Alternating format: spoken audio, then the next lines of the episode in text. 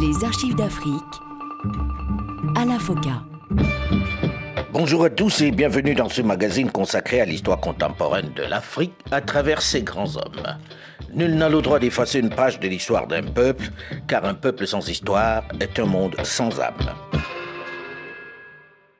Pendant ces 15 jours, je me rendrai dans les républiques de Mauritanie, du Sénégal, du Soudan, de Haute-Volta, du Niger, du Dahomey et de Côte d'Ivoire. En premier lieu, j'estime devoir en ma nouvelle qualité de secrétaire général une visite de courtoisie à chacun des États de la communauté. C'est ensuite un voyage d'amitié que je désire effectuer. Vous connaissez en effet les liens qui m'unissent depuis longtemps à l'Afrique et à de nombreux Africains. C'est donc un ami qui va se rendre chez ses amis pour entretenir ce climat de confiance qui existe entre nous et dont, plus que jamais, je souhaite qu'il subsiste. Un secrétaire général de la présidence de la République reçu avec tous les honneurs dus à un chef d'État et même raccompagné à l'aéroport par son hôte. Ce n'est pas commun, vous en conviendrez. C'était cela, Jacques Faucard, le monsieur Afrique du général de Gaulle, dont le seul nom suffisait à faire peur aux dirigeants francophones du sud du Sahara pendant plusieurs décennies.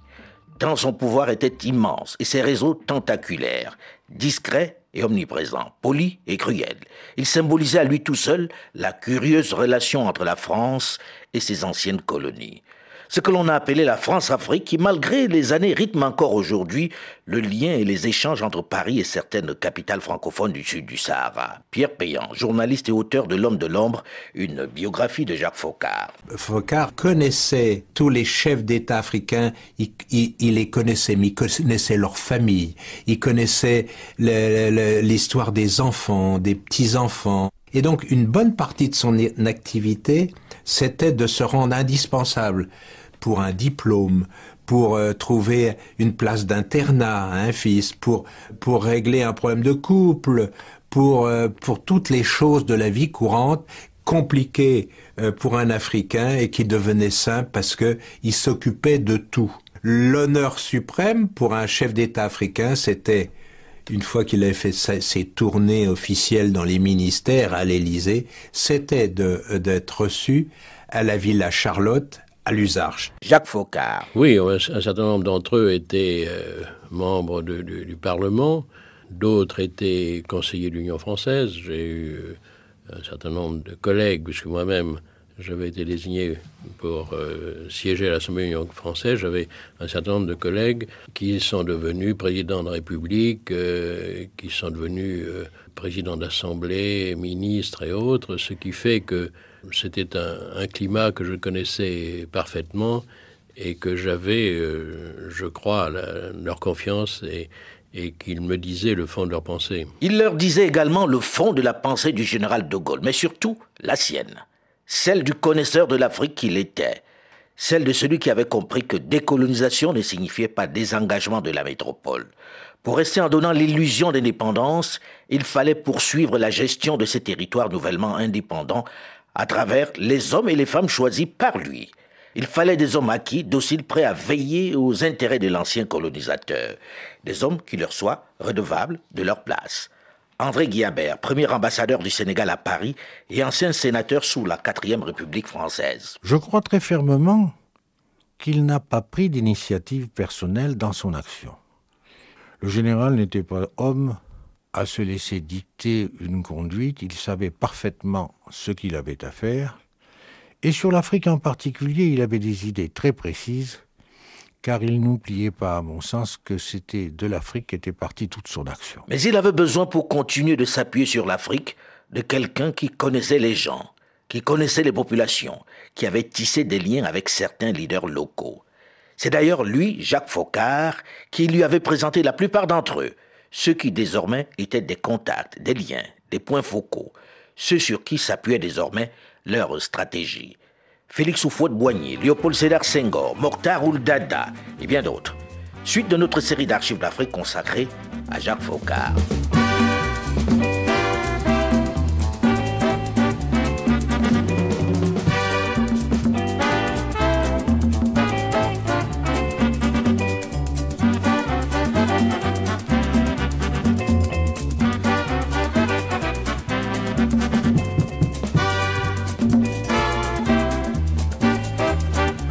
Je voudrais donc me borner avec vous à présenter au président Diori et à son gouvernement, de même qu'à son peuple tout entier, nos félicitations les plus vives et les plus chaleureuses, de même que les vœux ardents que nous formons pour le succès du Niger indépendant. Voici maintenant le message que le général de Gaulle adresse en ce jour historique à la jeune République du Congo. En complet accord et en pleine amitié avec la France, la République du Congo accède à la souveraineté internationale. Peuple dahoméen,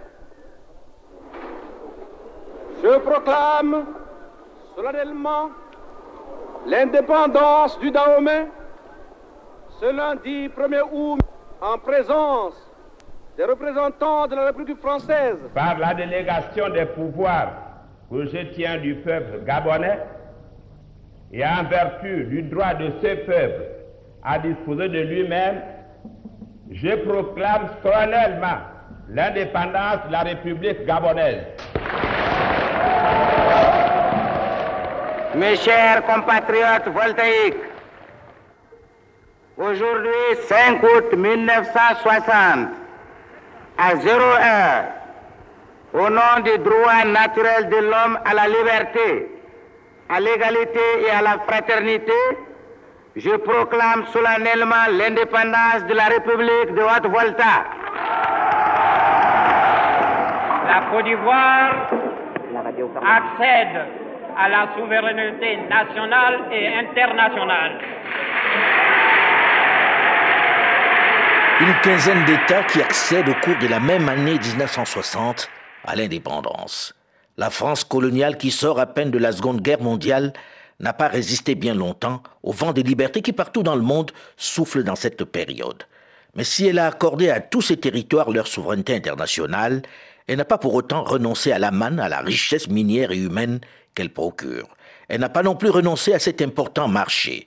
C'est pourquoi elle s'est employée pendant les dernières années, celles d'avant ses proclamations solennelles, à choisir ses hommes, à installer les leaders qui lui soient acquis et fidèles, ceux qui veillent sur ses intérêts. Un homme s'est chargé de cette tâche, Jacques Faucard. Quelquefois, j'ai eu, pas seulement avec le Tchad, mais avec d'autres, chefs d'État aussi, j'ai eu des, des moments euh, difficiles, bien souvent sans savoir pourquoi. Et on s'apercevait après que c'est parce qu'il y avait eu telle histoire qui avait été racontée, qu'on avait dit attention, il y a Focard qui fait ceci ou qui prépare cela. Ça a été souvent comme ça. Ça a été vrai pour le Tchad, avec au dernier moment une demande de, réconciliation de Tombalbaye. Pour Sékou aussi, je crois que je, dis là. ça a été aussi le cas, parce que Sékou Touré m'a invité à venir le voir et euh, j'y suis allé et on s'est expliqué longuement. Ils se sont expliqués du bout des lèvres parce que des choses trappes, des coups tordus, des tentatives de déstabilisation, Jacques Faucard lui en a fait beaucoup à ses Touré. Pas qu'à lui d'ailleurs. Après les indépendances, ils sont quelques-uns, les leaders, baptisés pour la plupart de termes barbares de maquisards, des nationalistes qui refusent le système en place, qui vont être pourchassés et même tués à travers le monde. Jacques Faucard. On disait à un moment que je faisais ou défaisais les présidents, c'est pas, c'est pas sérieux et c'est même désobligeant. Pourtant, à Libreville en 1964, il va envoyer l'armée française pour remettre Léon Bas dans son fauteuil, quelques heures seulement après son renversement trop précieux pour la politique énergétique de la France. Sylvanus Olympio ne va pas bénéficier du même soutien en janvier 1963, lorsque des anciens militaires de l'armée coloniale, que refusait d'intégrer l'ancien président dans la jeune armée togolaise, s'en prennent à lui. Il faut dire que Paris nourrissait plusieurs griefs à l'égard de ce personnage qui ne correspondait pas vraiment au profil des dirigeants choisis par la France pour guider les nouveaux États. Pour De Gaulle et Jacques Faucard, son conseiller aux affaires africaines, Sylvanus Olympio était le prototype du chef d'État sournoisement anti-français. D'abord à cause de ses origines. Né à Lomé en 1902, sous la colonisation allemande, formé à la London School of Economics, l'homme était polyglotte. Il parlait parfaitement l'allemand, l'anglais, le français, le portugais et le yoruba, et avait longtemps travaillé pour la compagnie anglo-néerlandaise Unilever. Jusqu'en 1960, Olympio avait donc incarné ce pays multiculturel que les Français n'avaient pas pu coloniser à leur façon. Il faut préciser qu'entre 1919 et 1960, la tutelle du Togo avait été confiée à la France par la Société des Nations, la SDN, puis par l'ONU. Et juste après l'indépendance, en mai 1960, dans une interview, Sylvanus Olympio avait avoué ses intentions pas très favorables à Paris en ces termes. Je vais faire mon possible pour que mon pays se passe de la France. Grosse erreur puisque ces propos vont un peu plus aggraver la méfiance de la France, qui trouve cet Olympio insaisissable, moins lisible que les autres leaders. Sa stratégie semble plus élaborée que celle du turbulent Sékou Touré de Guinée. À la différence du Guinéen, il ne s'oppose pas frontalement à la France. Il a d'ailleurs rendu visite au général de Gaulle à Paris en mars 1962. Seulement, il l'a fait après avoir été reçu dix jours plus tôt avec tous les égards par les Américains. Pour lui, John Fitzgerald Kennedy s'est même déplacé à l'aéroport de Washington. Un crime de lèse-majesté pour Jacques Faucard. Il confiera d'ailleurs un peu plus tard dans ses mémoires, je cite, Sylvanus Olympio n'était pas un de nos amis. Avec lui, mes relations n'ont jamais été cordiales comme celles que j'entretenais avec euh, Nicolas Grunitsky, l'homme qui devait lui succéder après le coup d'État. Il faut dire que Sylvanus Olympio tranchait tout de même singulièrement avec les leaders choisis par Paris à cette période, totalement dénué du complexe du colonisé et à l'aise même sur les plateaux de télévision internationales. Je n'ai pas uh, l'impression que vous compreniez la disposition de l'élection. Les électeurs votent pour une liste. Ils ne votent pas pour un individu sur la liste. Il faut dire que Sylvanus Olympio n'était pas le béni oui-oui qui fait tout ce que demande le général de Gaulle. Il tenait à son indépendance. D'ailleurs, début 1963, Olympio envisageait même de sortir de la zone du franc CFA et de créer une monnaie togolaise adossé au Deutschmark. Le Togo, par sa politique d'équilibre, risquait donc d'offrir un modèle d'émancipation à toutes les ex-colonies françaises. En un mot, vu de Paris, Olympio était plus dangereux que ses coups Il fallait s'en débarrasser. Et ces militaires qui demandaient leur intégration dans la force nationale étaient une arme. La bonne affaire.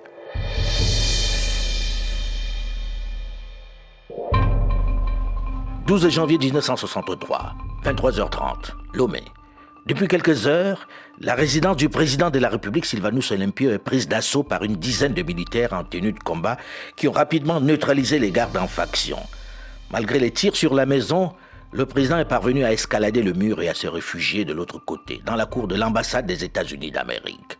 Les bureaux étant fermés à cette heure-là, il s'est caché plié en deux dans une voiture garée dans la cour de la représentation américaine. L'ambassadeur des États-Unis d'Amérique, Léon Poulada, qui a été tiré de son sommeil par la fusillade, décide de se rendre sur les lieux des affrontements. En passant, à proximité de la voiture, en stationnement dans la cour, il entend Sylvanus Olympio l'interpeller. Il lui raconte ce qui se passe. Monsieur le Président, ne bougez pas. Je vais chercher les clés. Dans moins d'une demi-heure, vous serez à l'abri. Fin de citation. L'ambassadeur le laisse sur place et retourne dans l'enceinte du bâtiment de la représentation américaine.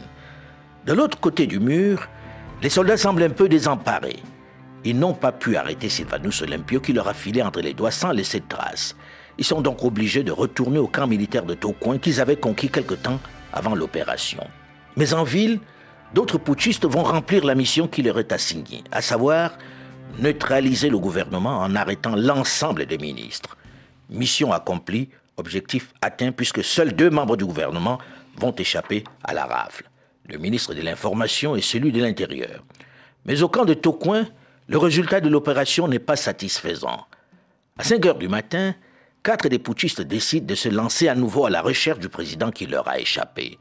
Il est forcément dans le coin, tout près de la villa. Vu comment la zone était quadrillée, il n'a pas pu aller bien loin. Il décide donc de retourner chez lui, à la villa. Cette fois-ci, il faut prendre le temps de le débusquer. Ces quatre militaires sont Robert Adeoui, Janvier Chango, Emmanuel Bojolé et Étienne Yadema. Tous des soldats démobilisés de l'armée française au moment de l'accession du Togo à l'indépendance que le chef de l'État refusait justement d'intégrer dans sa force nationale. De l'autre côté du mur, le président Sylvanus Olympio, dissimulé dans la voiture garée dans la cour de la représentation américaine, attend toujours le retour de l'ambassadeur qui est allé chercher les clés. Cela fait des heures, plus de quatre heures déjà. Mais cette fois-ci, curieusement, les soldats qui sont revenus vont enjamber rapidement la barrière de l'ambassade et aller extraire le président de la voiture. Qui les a informés sur l'endroit où il se cachait À cette question, les témoignages diffèrent. Mais une chose revient souvent. L'ambassadeur, une fois retourné chez lui, a appelé son homologue français, lui masoyer, au téléphone. Il lui a tout raconté. Lui a même révélé la cache du président. L'ambassadeur de France lui aurait répondu Ne bougez pas, je m'en occupe. Ce n'est pas exactement votre version des faits, Gilles Christ Olympio. Vous avez un autre déroulement des événements, une autre version de l'arrestation de votre père. Ils sont rentrés dans l'ambassade et ils ont trouvé Olympio assis dans une voiture garée dans la cour de l'ambassade. Mais ils n'ont pas agi. Ils ont téléphoné à l'ambassade de France, monsieur l'ambassadeur Mazoyer, pour demander ce qu'il doit faire. Et c'est ce Mazoyer qui a averti l'ambassadeur des USA. Et l'ambassadeur des USA, M. Poulada, est parti à trouver Olympio. Elle lui a dit d'attendre qu'il allait chercher les clés de la chancellerie. Quoi qu'il en soit, Sylvanus Olympio est sorti de la voiture par les putschistes qui le poussent, les mains en l'air vers la sortie. Il est quelque peu bousculé parce qu'il n'obéit pas aux ordres des mutins qui lui demandent d'avancer. De la fenêtre de la villa, Dina, l'épouse de Sylvanus Olympio, votre mère, va voir comment il est bousculé par les soldats Gilles Olympio. Selon les versions de notre mère, elle a vu Olympio sorti de la voiture par quatre ou cinq de ses militaires et devant l'ambassade des États-Unis, le portail, elle a refusé de marcher. Ils l'ont tué. Après l'avoir tué, ils ont pris son corps et l'ont mis sous le manguier devant l'ambassade. Sur cette nuit tragique du 12 au 13 janvier 1963, il y a au moins deux certitudes. L'attaque de la résidence du président togolais à Lomé a commencé le soir à 23 heures. Sylvanus Olympio a été assassiné le lendemain matin à 7h15 devant le portail de l'ambassade des États-Unis, d'où il venait d'être extrait. Entre ces deux événements, il s'est passé huit longues heures où des coups de fil ont été donnés, des ordres transmis. Huit heures sur lesquelles les États-Unis et la France savent beaucoup de choses et continuent 60 ans après de se taire. Des témoins en ont parlé. Des documents ont été déclassifiés. Un jeune diplomate américain, le vice-consul Richard Storch, habite un bâtiment juste en face de l'ambassade. À 6h40, Poulada lui téléphone et lui demande de surveiller ce qui se passe. Storch observe le va-et-vient d'hommes armés dans la rue. À 7h10, il aperçoit un civil en short et pieds nus au milieu des putschistes. À 7h15, il va se faire un café à la cuisine. C'est à ce moment-là qu'il entend trois détonations à intervalles réguliers. Des coups de feu trop espacés pour être des tirs contre un homme en fuite, précise-t-il dans le rapport qu'il écrira le surlendemain. Pour la première fois depuis les indépendances, un président africain est abattu et ses assassins sont entrés dans une ambassade pour le capturer. Le territoire des États-Unis d'Amérique a été gravement violé. Et pourtant, ceux qui ont commis le crime vont accéder sans grosse difficulté aux affaires. Le coup est réussi. Nicolas Grunitsky, le protégé, le proche de Jacques Faucard, va prendre en main le destin du pays sans même avoir participé au coup de force. Le crime était presque parfait.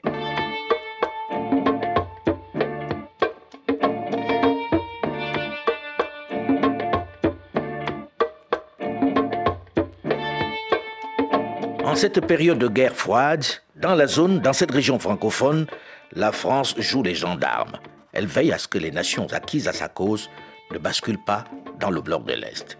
Les envolées, la rhétorique révolutionnaire de Mathieu Kérékou, qui n'est pas du tout du goût de certains de ses voisins, le Togo de Nyasik Beyadema, la Côte d'Ivoire de Félix Houphouët-Boigny et le Niger de Diori Amani, ne sont pas du tout du goût de Paris qui redoute une contagion. Paris ne va pas laisser ce changement de cap s'opérer aussi facilement comme nous le verrons dans une dizaine de minutes dans la suite et la fin de cette série d'archives d'Afrique spéciale Jacques Faucard. Mais tout de suite une nouvelle édition du journal sur Radio France Internationale. Nous nous retrouvons juste après cela. À très vite.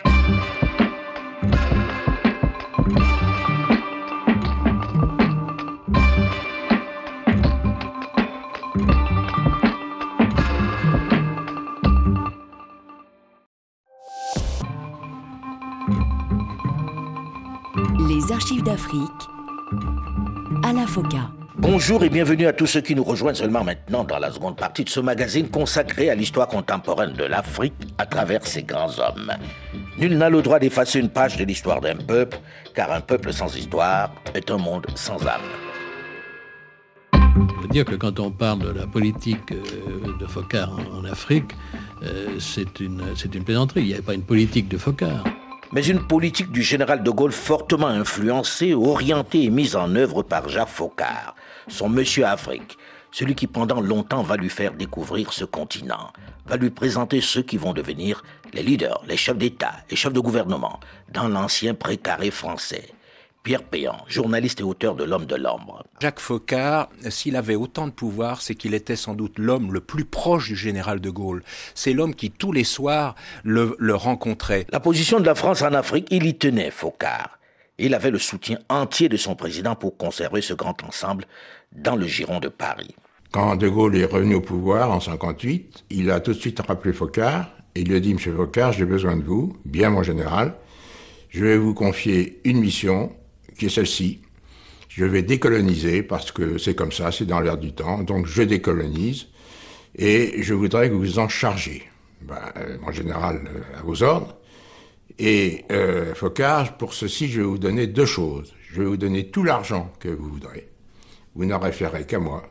Et l'autre main sur les services secrets français. Suite et fin de notre série d'archives d'Afrique consacrée à ce personnage de l'ombre qui a durablement marqué la relation entre son pays et l'Afrique subsaharienne. Son ombre continue d'ailleurs de planer sur ce lien plusieurs décennies après son départ.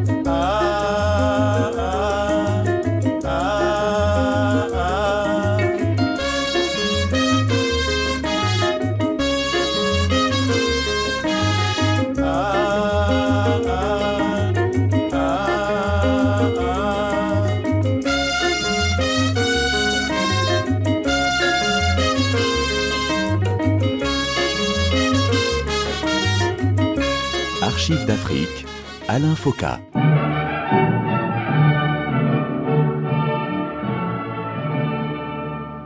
Française, Français, dans ce qu'il va advenir de la France, jamais la décision de chacune et de chacun de vous n'aura pesé aussi lourd. Après avoir lié sa fonction au résultat de ce référendum portant sur la réforme du Sénat et la régionalisation, le président Charles de Gaulle tire avec panache sa révérence ce 28 avril 1969. Le non l'a emporté avec 53% des suffrages exprimés et le général a démissionné dès le lendemain midi.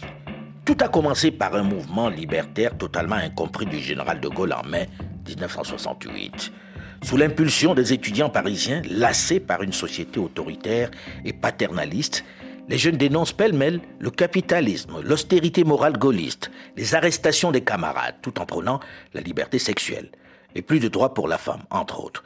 Le conflit tend vers le durcissement et c'est le face-à-face avec les forces de l'ordre. Dans cette chienlit qui s'installe, Jacques Faucard appelle en renfort son ami, un de ses hommes, le mercenaire Bob Denard, pour l'aider dans la contre-manifestation. C'est l'affrontement.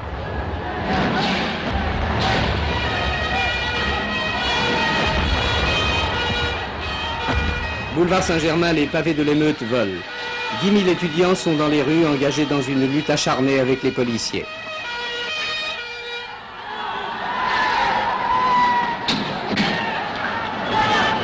Quand la nuit vient, la violence atteint son paroxysme. La manifestation fera 600 blessés. Il y aura 422 arrestations, dont 31 maintenues. Le président Félix Houphouët-Boigny de Côte d'Ivoire va même, à la demande de Jacques Faucard, rapatrier certains fonds destinés à la guerre au Biafra pour financer les opérations au quartier latin. Mais ces mouvements vont finalement emporter le pouvoir du général de Gaulle. Il se retire donc chez lui quelque temps après le non au référendum, comme nous le mentionnions, et refuse à partir de ce moment de revoir ses collaborateurs. Jacques Faucard ne le verra plus qu'une fois jusqu'à la mort du général en 1970.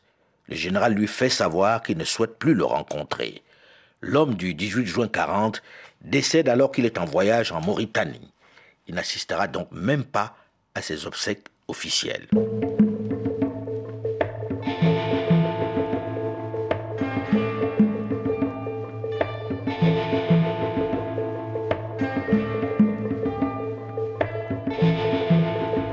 La première décision d'Alain Poher, qui assure l'intérim du général de Gaulle en attendant les élections du nouveau président, est de virer Jacques Faucard.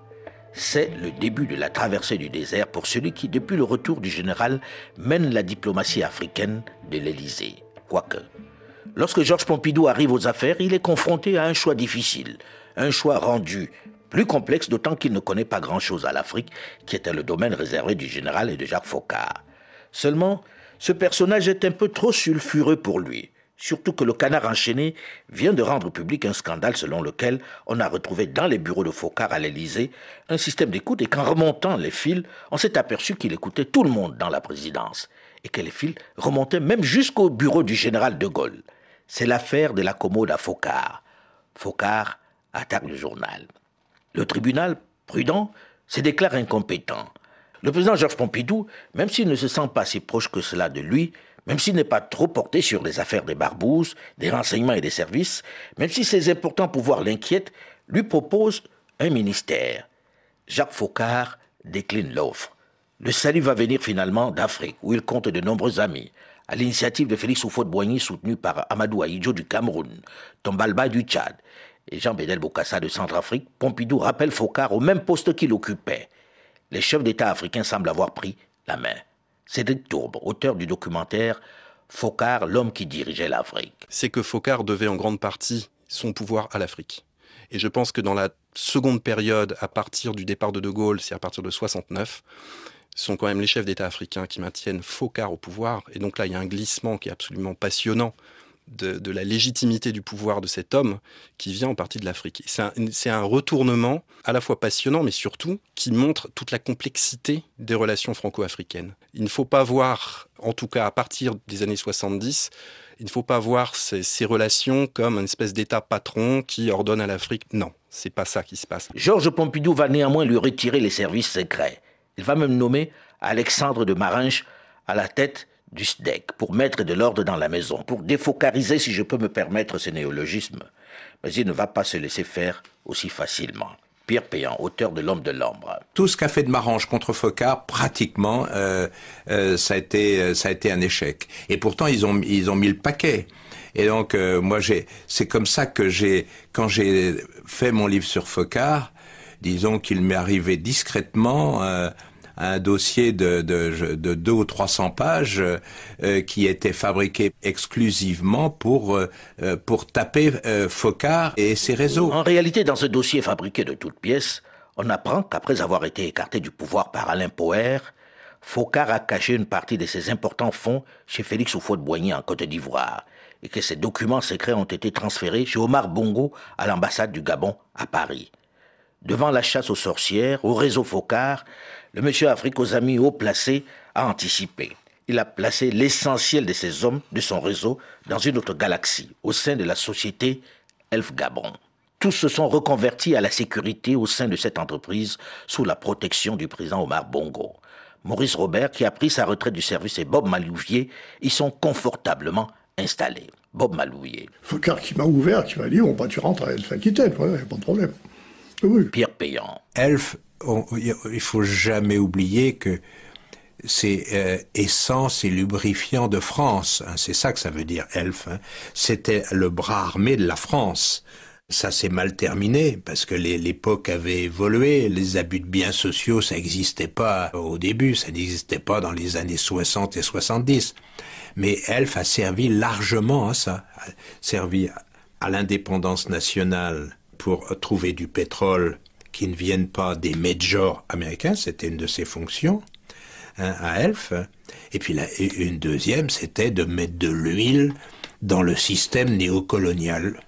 Donc, euh, parce qu'il y avait de l'argent qui échappait à tout véritable contrôle pendant de nombreuses années. Sous Georges Pompidou, paradoxalement, Jacques Faucard va profiter du peu d'intérêt qu'accorde le président français à l'Afrique pour gérer à sa manière la famille africaine. Mais ça ne va pas durer bien longtemps il est 20h. Sofres au RTF, Giscard 50,9, Mitterrand 49,1. Je répète, Giscard 50,9, Mitterrand 49,1. Après la mort de Georges Pompidou, la France se dote d'un nouveau président, un chef d'État jeune avec un style nouveau. Valéry Giscard d'Estaing. Il est de droite, mais pas gaulliste. Jacques Faucard est immédiatement mis à la porte. Mais même si le président Giscard prend lui-même en main la politique africaine de la France, c'est un proche, un collaborateur, un homme de la galaxie de Jacques Faucard qu'il nomme à la tête de la cellule africaine. René Journiac, Martin Kirsch, le monsieur Afrique de Valéry Giscard d'Estaing explique. L'ensemble des chefs d'État africains avaient apprécié l'action de Jacques Faucard. Et donc, euh, il est certain qu'ils en ont parlé au président Giscard d'Estaing. Jacques Faucard est parti et son ombre continue de planer encore sur la relation France-Afrique. Il est certes écarté, mais il suit les affaires de loin et continue de voyager et de recevoir ses amis présidents à Lusarches, dans la banlieue parisienne. Tout de suite, donc, l'actualité, dominée ce matin par ce premier face-à-face, François Mitterrand, Jacques Chirac. C'était à l'Élysée, au cours du Conseil des ministres, le premier de la cohabitation. Un conseil un peu figé, qui n'a duré que 25 minutes et à la sortie, pas de photos de famille et pas de compte-rendu. 1986. La droite revient aux affaires avec un président de gauche, François Mitterrand, battu aux élections législatives, donc dépourvu de la majorité à l'Assemblée nationale, et un Premier ministre de droite, Jacques Chirac. C'est la cohabitation qui sonne le retour de Jacques Faucard, 73 ans aux affaires. Pas à la présidence, évidemment, mais auprès du très gaulliste Jacques Chirac. Il n'a pas de fonction officielle, mais un poste de conseiller privé auprès du Premier ministre. La plupart de ses amis ont certes pris leur retraite, mais les chefs, notamment les plus importants, sont encore aux affaires. Et c'est pour voler au secours de l'un d'entre eux, Denis Sassou Nguesso, confronté à une nouvelle mutinerie, qu'il convainc Jacques Chirac d'envoyer un avion avec des conseillers, bref, avec des barbouzes pour mater la rébellion. Cela sans l'accord du président de la République. Erreur.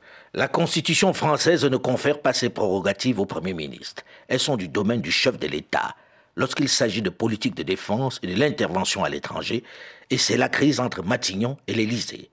Faucard n'a pas mesuré l'ampleur du changement, surtout après le vent de démocratie qui va souffler sur le continent après la chute du mur de Berlin à partir de 1989. Il aura fallu 28 ans pour voir cela, une pelleteuse qui entame un mur que l'on croyait indestructible. Une construction laide fichée dans le cœur du monde libre. Même tard dans la nuit, les Berlinois sont venus nombreux. Ils sont venus voir pour y croire. Les débris de ciment ou les morceaux de parpaing qui jusqu'alors bouchaient la vue et gâchaient la liberté ont été distribués comme des trophées qu'on aurait arrachés à un mauvais destin. Quelques leaders qu'il connaissait, qu'il estimait, la maladie et la mort de certains aussi, vont rapidement lui faire comprendre qu'une période est en train de se terminer. 1993. Félix Houphouët-Boigny, son ami de 40 ans, décède après une longue maladie. Rien ne, ne se ferme, rien ne se termine.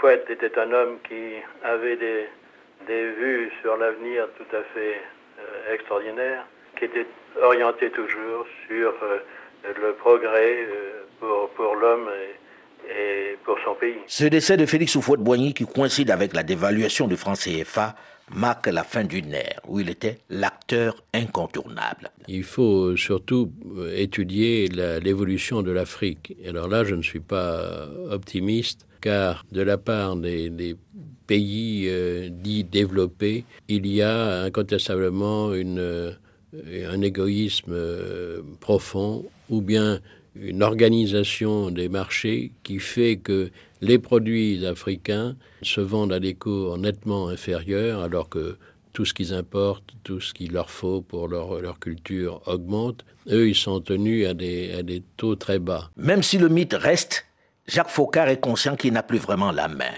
Il va certes un peu plus la reprendre avec l'élection de Jacques Chirac à la présidence de la République en 1995, mais il est beaucoup trop vieux pour continuer de voyager et d'influer comme il le faisait, et il assiste un peu impuissant au glissement de la politique française qui est de plus en plus européenne, ce qui le rend furieux. Il s'accroche bec et ongle pour que reprennent les relations privilégiées.